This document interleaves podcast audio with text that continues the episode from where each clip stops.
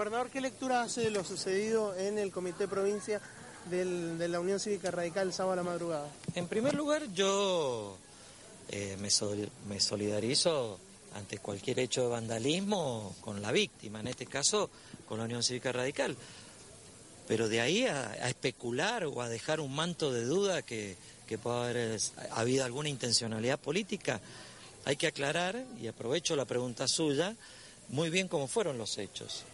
Eh, esa es una sede partidaria de muchos años, una casa muy antigua, y la puerta que da al patio interno de atrás eh, no fue violentada.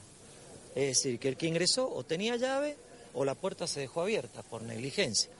La casa esa tiene alarma. La casa, la casa tiene alarma y no funcionó. ¿Y Y no tiene cámara de seguridad.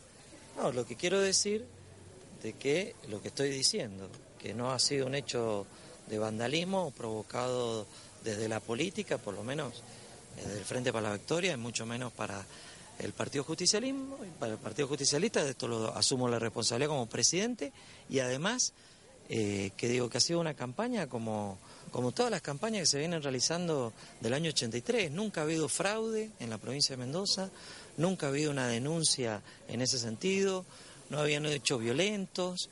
Eh, también fue atacada una sede partidaria nuestra en el departamento de Godoy Cruz y en ese sentido no, no hicimos tanta manipulación mediática.